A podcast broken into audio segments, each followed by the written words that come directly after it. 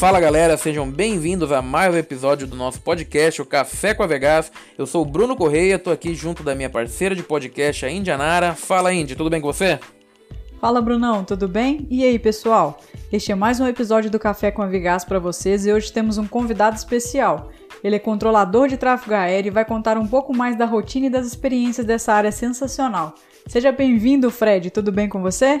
E aí, gente, fala Bruno, fala Indy. Sou o Fred do About Control e, pô, é um prazer estar aqui. Fico muito feliz de ser cogitado para fazer parte desse podcast aí que eu comecei a ouvir tem pouco tempo, mas já ouvi todos os episódios, estou adorando e, pô, com certeza é um podcast que eu vou estar sempre acompanhando.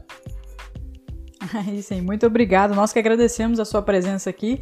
Inclusive, é uma presença super cogitada, porque é um assunto que eu acredito que a gente precisa disseminar um pouco mais. O seu, o seu canal, a sua página também vem fazendo um ótimo trabalho em relação a isso. A gente vai bater um papo super descontraído aqui e aprender um pouco mais com você. Exatamente. Bom, pessoal, para quem não conhece o Fred, ele é controlador de tráfego aéreo, nosso primeiro controlador aqui do, do Café com a Vegas. E ele tem também uma página no Instagram chamado About Control. E, bom, Fred, para começar, conta um pouco aí da tua história, como é que tu chegou até, até a função de controlador de tráfego aéreo.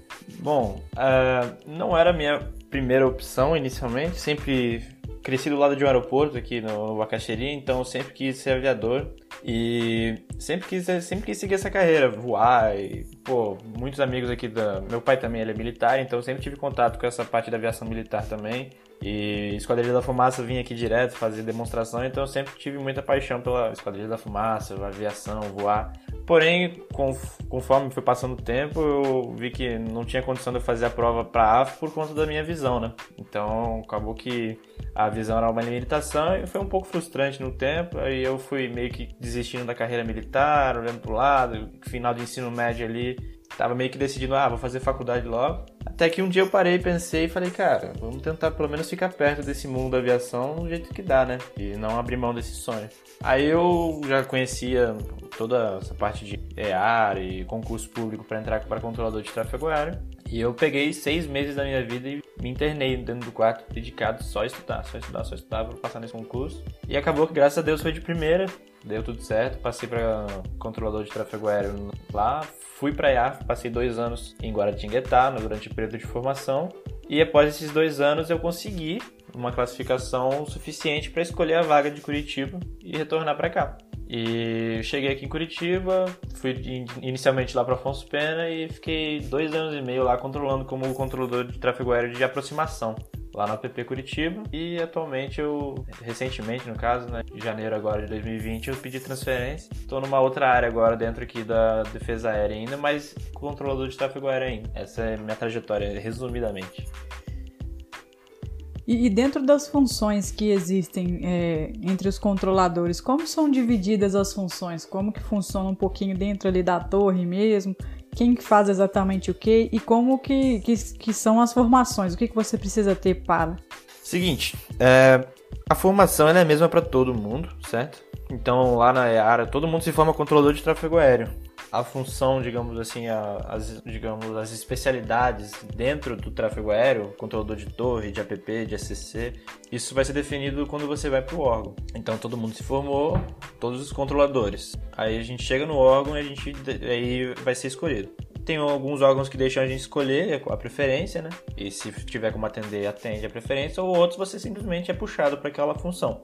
E aí você vai passar por um estágio. Então todos os controladores eles passam por um estágio operacional no, no órgão, até eles habilitarem, porque tem, cada órgão tem suas especificidades, né? O torre, app, ACC, cada um deles tem um, um tipo de controle bem específico. Aí, nessa, né, é nessa parte do, do trajeto aí que a gente se especializa numa área. Não quer dizer que a gente não possa controlar em outra depois, porém a gente realmente é, tem esse estágio para aprender as especificidades de cada função. Então, quando eu fui para o DTCE Curitiba, eu me especializei em controle de aproximação. Então, peguei todas as partes de controle de aproximação e é, é exatamente isso. Cada um, cada um dos órgãos tem, um, tem suas diferenças e isso vai ser isso vai ser decidido assim que a gente se forma e vai para a localidade. E quanto aos pré-requisitos, é, a gente sabe também que tem outros meios de, de, você trabalhar ali como controlador, não só militar. É, você sabe assim, informar para a gente quais que são os, os, meios, quais são os requisitos para você entrar, inclusive também o militar, quais são os requisitos aí, talvez para quem deseja participar da, da prova da escola de especialistas ou, ou trabalhar nessa área aí. Uhum. É, então, o... para entrar como controlador de tráfego aéreo militar, muita gente acha que a gente só vai controlar avião militar. Não é verdade. A gente, como mesmo sendo sargento da Força Aérea e tudo mais militar, a gente controla avião tanto, principalmente na realidade, a gente controla aviões civis e alguns aviões militares. Daí dentro da própria Força Aérea existe um outro grupo de controladores que controla só a aviação militar, a aviação de caça, a aviação de defesa aérea, que faz as interceptações aí que posta no Instagram e tudo mais. Aí é um, é um outro grupo, mas no geral os controladores eles controlam, os controladores militares controlam aviões civis também. Eu recebo muito esse tipo de pergunta lá na página. E o requisito é, é para qualquer concurso público aqui no Brasil, né? Aquela coisa de brasileiro nato, blá, blá, blá e tem um limite de idade de 24 anos. Então, infelizmente, para controlador militar tem esse limite para ingressar na, na, formação de 24 anos. E é através de prova, prova básica de matemática, física, português e inglês. São quatro matérias, aí fez essas quatro matérias, essa prova. Você passa por um exame depois psicológico e exame físico. Então, passando as etapas, a gente vai para a formação lá na IA, que são tem a duração de dois anos. Aí a formação militar e técnica, no caso, para controle de tráfego aéreo. Para controle civil, a Infraero que, tá, que costumava cuidar desse tipo de formação. Então abria concurso também para controlador civil na Infraero. Porém, eu não vou saber dizer exatamente quais são os critérios, porque desse aí eu acabei não me inteirando e tem, também tem muito tempo Sim. que não tem esse tipo. Então eu vou acabar só dizendo, é pela Infraero, através da Infraero, que os controladores civis ingressam nesse ramo. Né? Quanto tempo mais ou menos dura a formação de um controlador? Então, a formação básica do controlador, que é aquela que eu falei, que a gente se forma e vai para o lugar, a básica são dois anos, é padrão. São dois anos de formação lá em Guaratinguetá. E após esses dois anos a gente chega no órgão e dependendo do órgão vai ter mais um tempo aí de estágio. O estágio operacional ele é bem focado assim, então tem lugares, por exemplo, São Paulo costuma durar mais de ano você como estagiário, você não habilitado, você não pode operar, não pode controlar sem nenhum, sem ter um instrutor atrás de você. Então dura mais de um Sim. ano aí nesse, nesse, nessa batida de estágio, você o tempo todo sendo avaliado, fazendo prova. Cada vez que você senta na, na console para controlar, é, o instrutor está te avaliando e você pode acabar sendo reprovado, sendo aprovado, tem vários gra graus assim de avaliação. O meu estágio ele durou sete meses, certo? Então eu cheguei em dezembro, aí iniciei toda a parte teórica. Quando eu comecei a prática, foi em fevereiro mais ou menos, eu fui acabar em mais ou menos essa duração aí.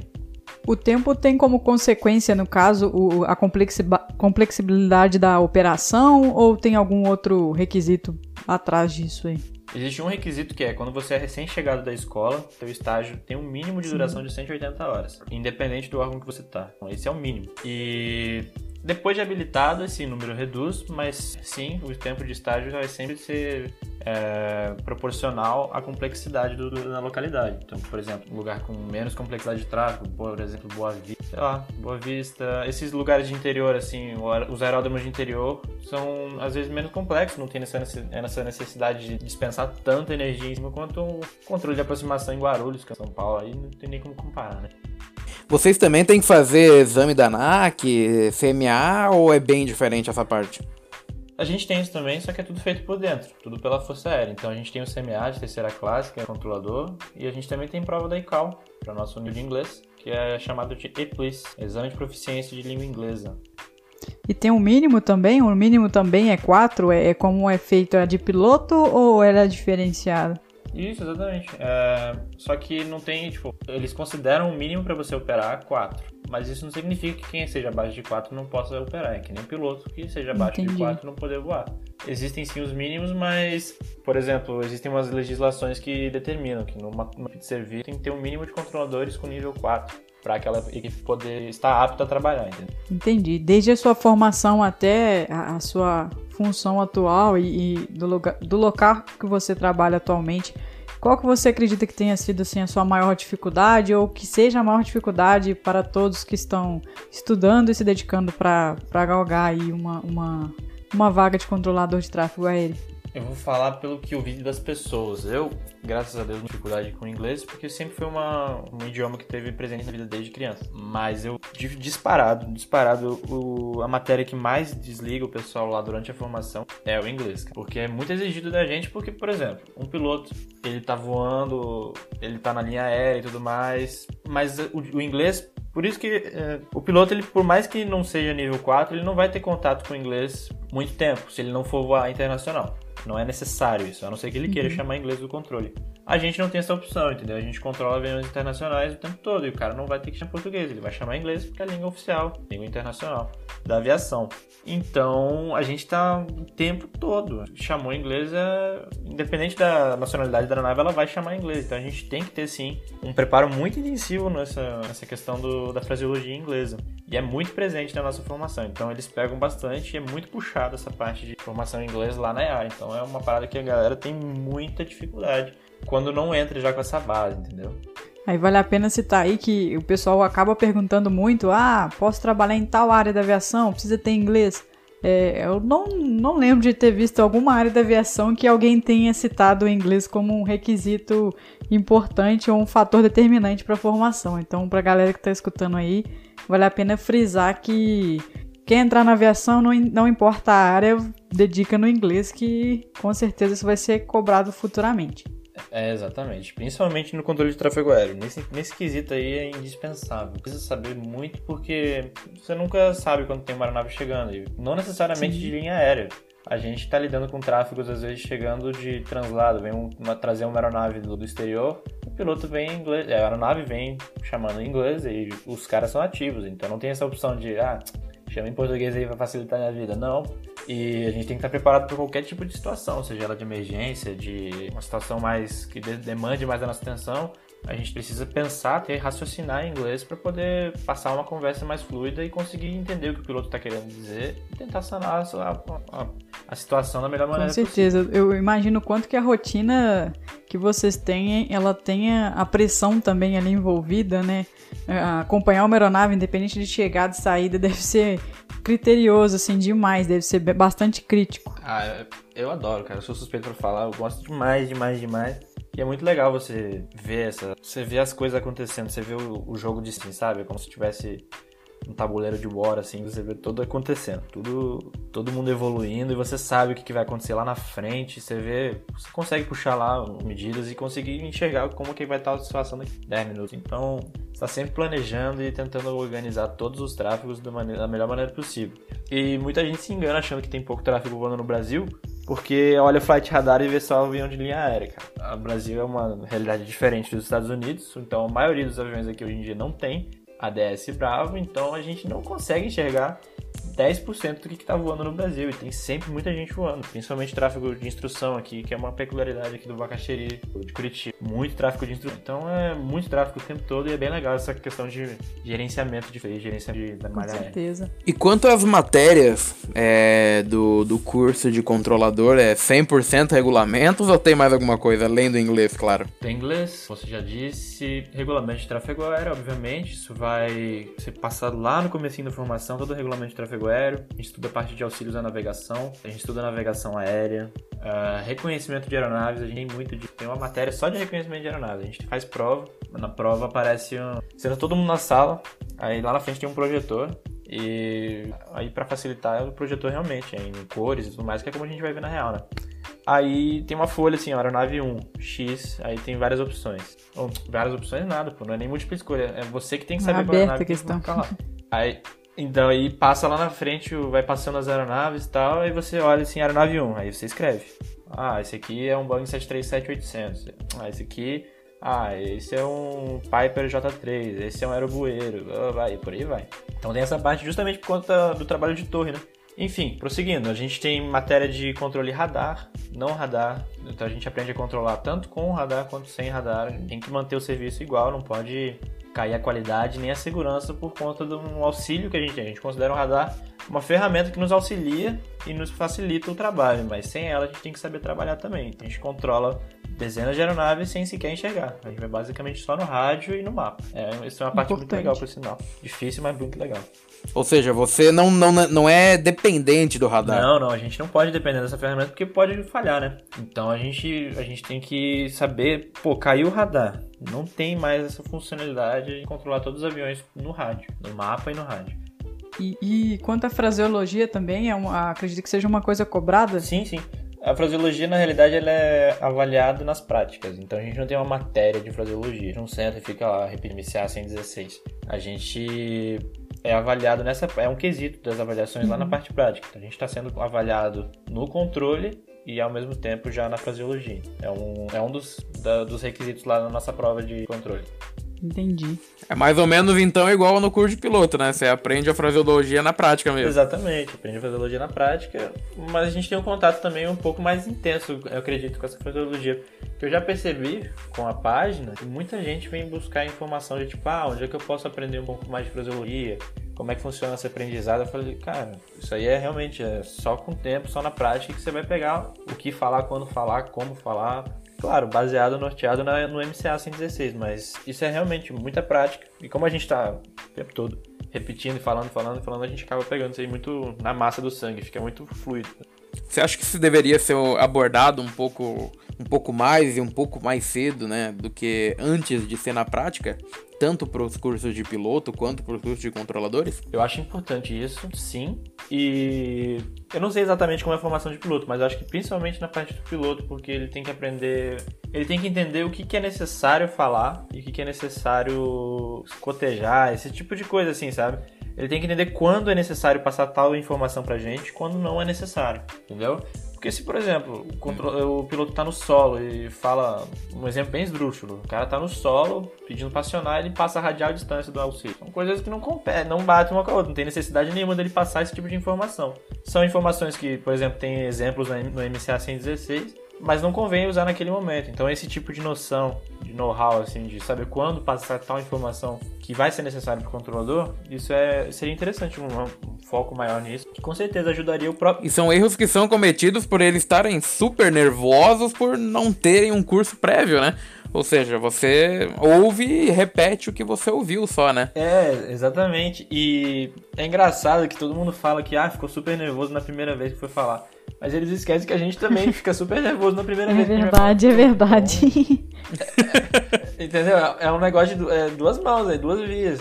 Vocês não sabem como é que é a primeira vez que a gente fala. A gente comenta até no grupo. Quando é recém-formado, né? Nossa, controlei hoje pela primeira vez. Ah, falei com o avião, blá blá blá. É, é igual, cara. A gente tem o mesmo. E vale lembrar também. Quando o primeiro comandante internacional chama, deve dar uma gelada, né? Nossa, aí o cara já chama inglês e. Eita, caraca, dá branco.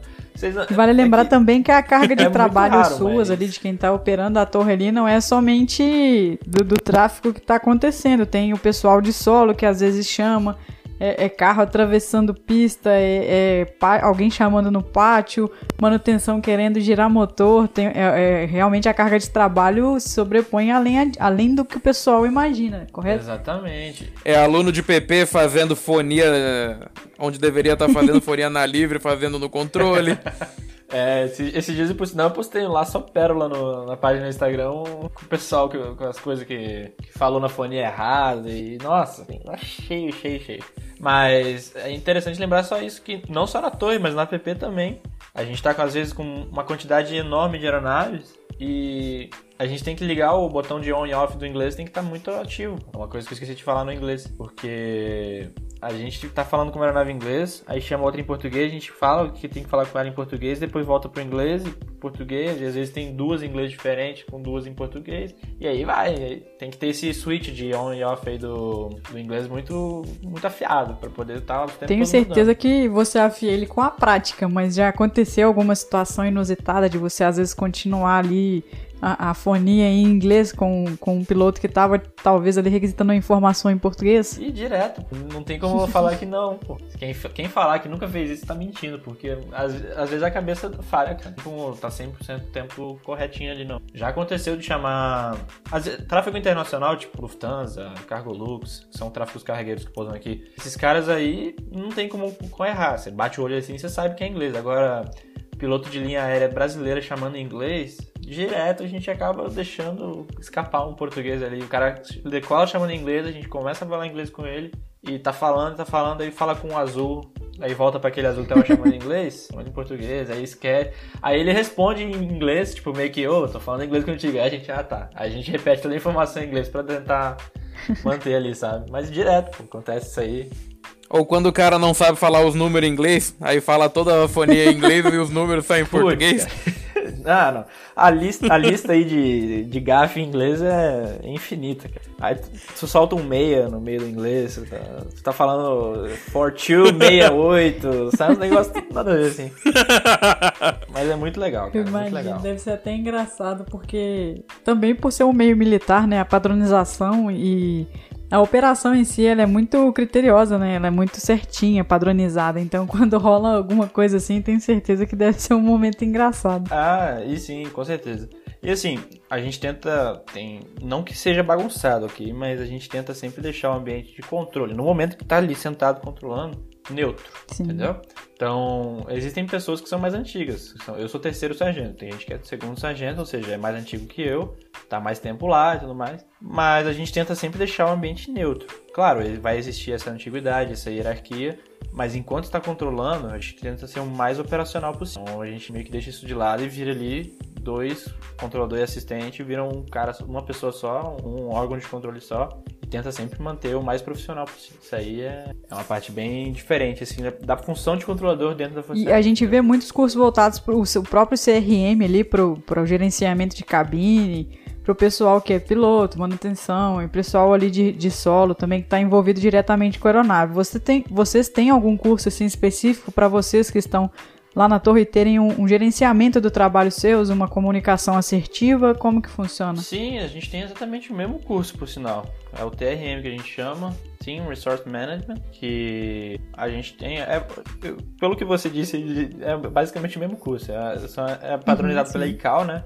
Esse tipo de, de essas padronizações. Então a gente tem sim esse curso e é meio que pré-requisito para todo controlador. Não necessariamente assim que chega, mas nos primeiros dois anos ali de, de controlador, com certeza ele vai ter que fazer uma hora Sim. esse curso aí.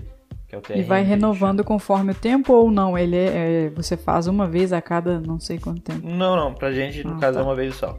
Aí é feito uma vez, já tá no nosso currículo e a gente tenta sempre levar esse, esse tipo de treina para o resto, né? Tá sempre mantendo essa luta. E quantas situações de emergência que podem ocorrer, vocês têm algum treinamento específico? Como que vocês lidam com a situação? Você já teve alguma algum caso, alguma aeronave que passou por algum sufoco? que você estava acompanhando? Sim, sim, a gente tem um treinamento para isso. Existem cursos focados nisso, inclusive em inglês. Então, existe um curso de fraseologia inglesa para emergência. Pra gente sempre classificar essa questão de o que que na hora do se der ruim, uma aeronave chamando em inglês, a gente tá sabendo resolver. Mas em português também a gente tem um tratamento, durante o estágio a gente aprende a lidar.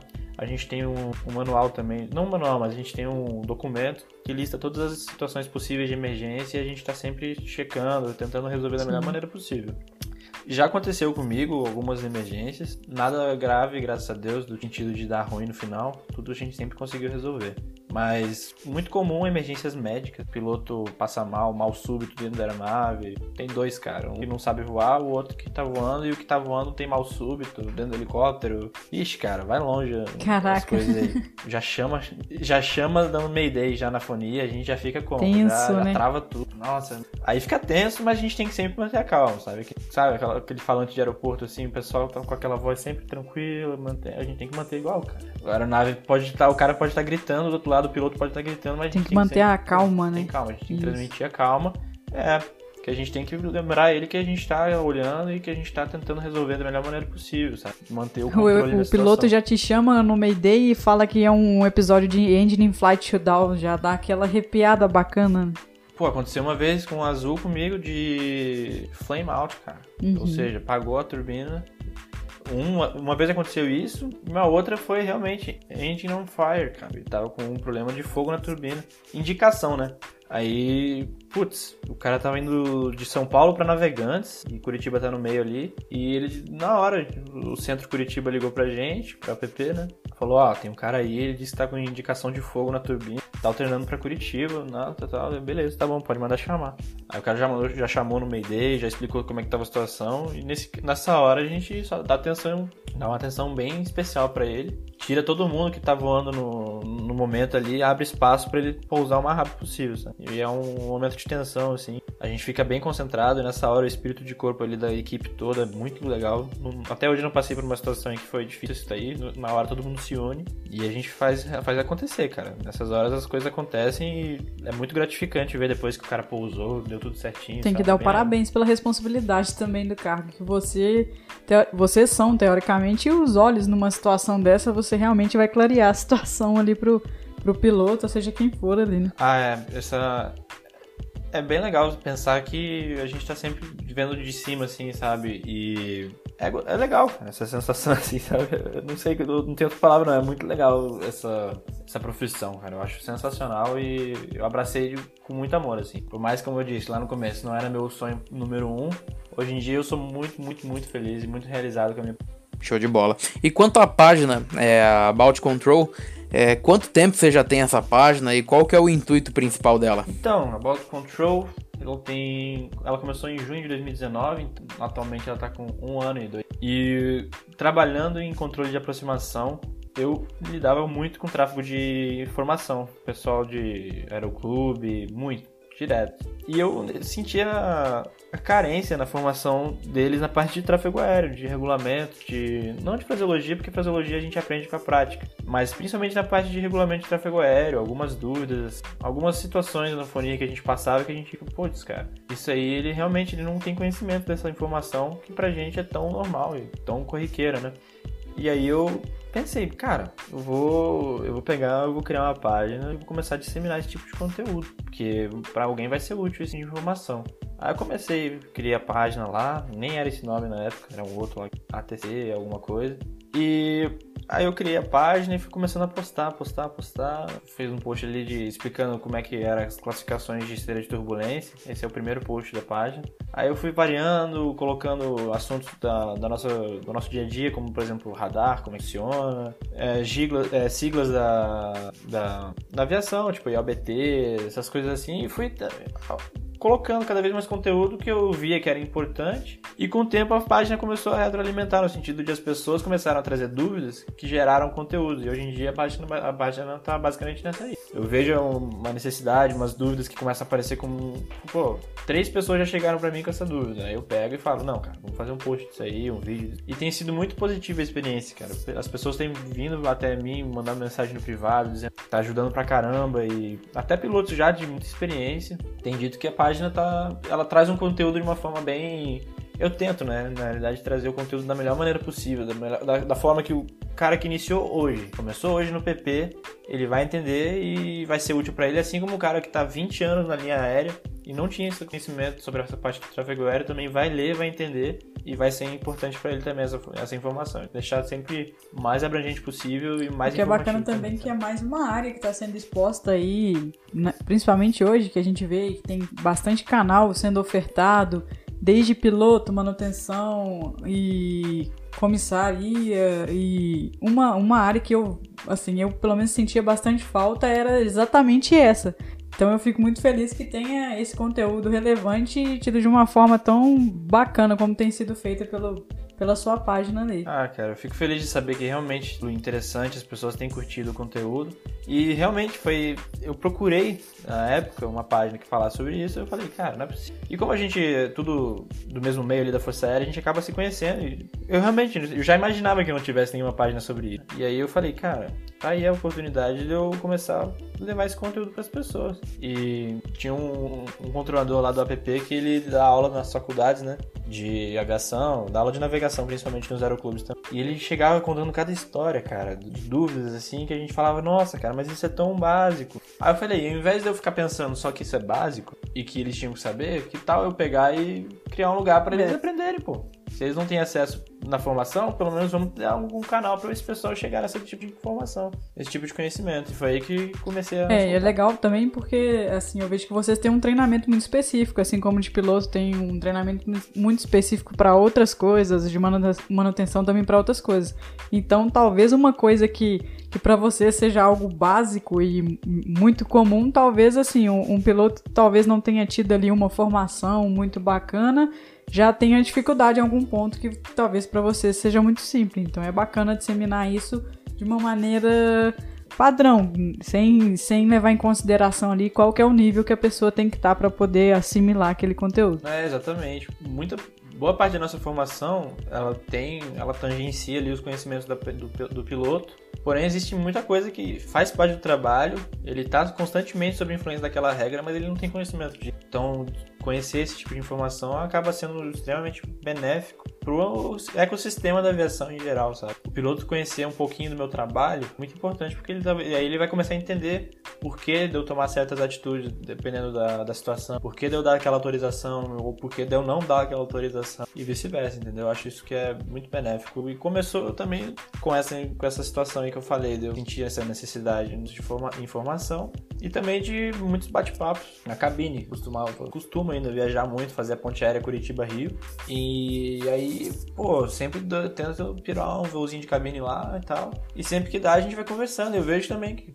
Foi aí que eu falei, cara, até piloto de linha aérea tem muitas dúvidas com relação a isso, que eu não levar esse conteúdo. Com né? certeza.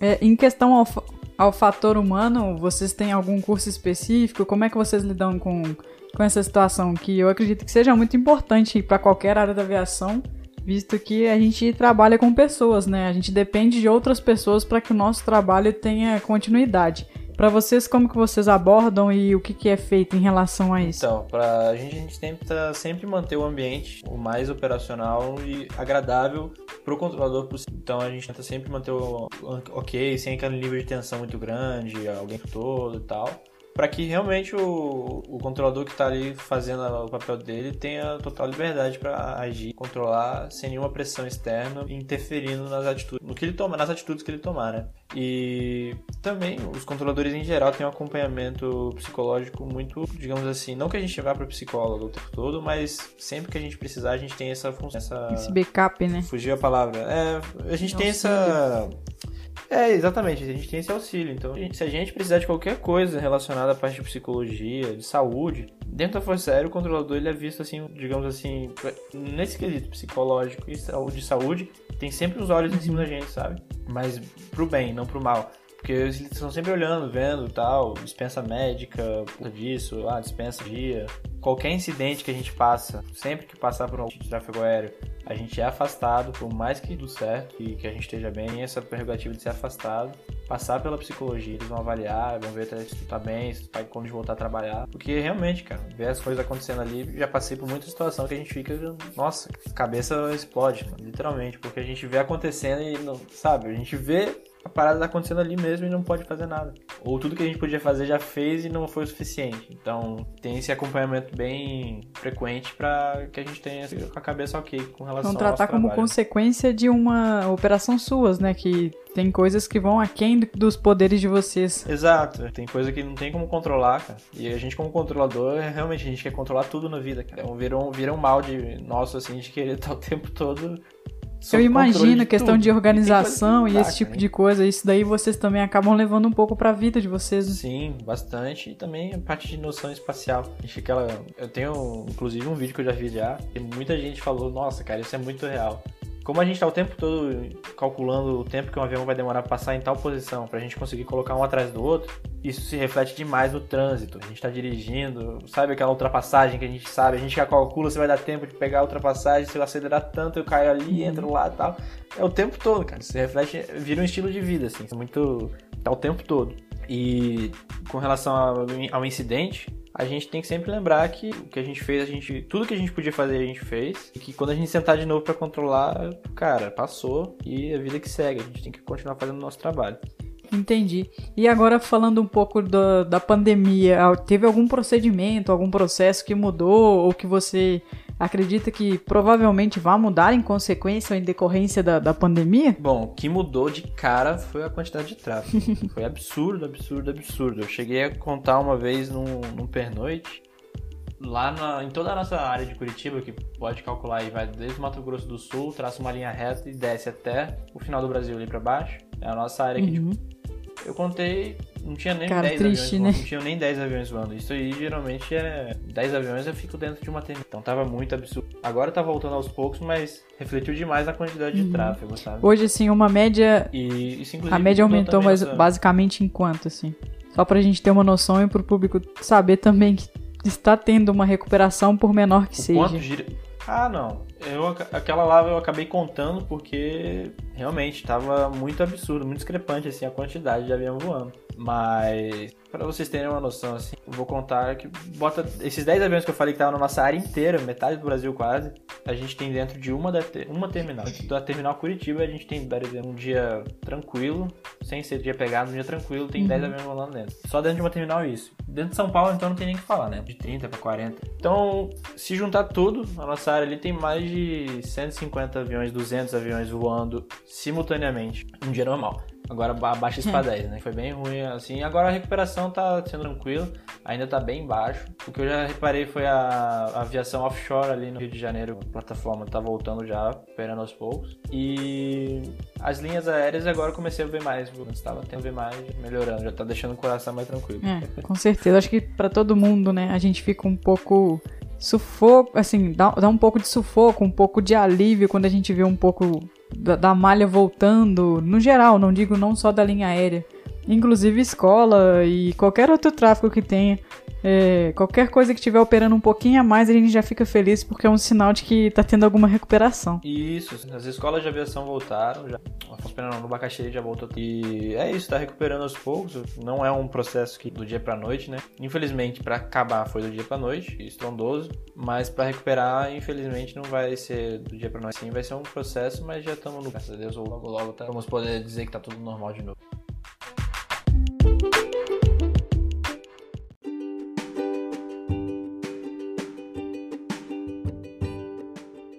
Fred, muito obrigado por ter aceitado o nosso convite.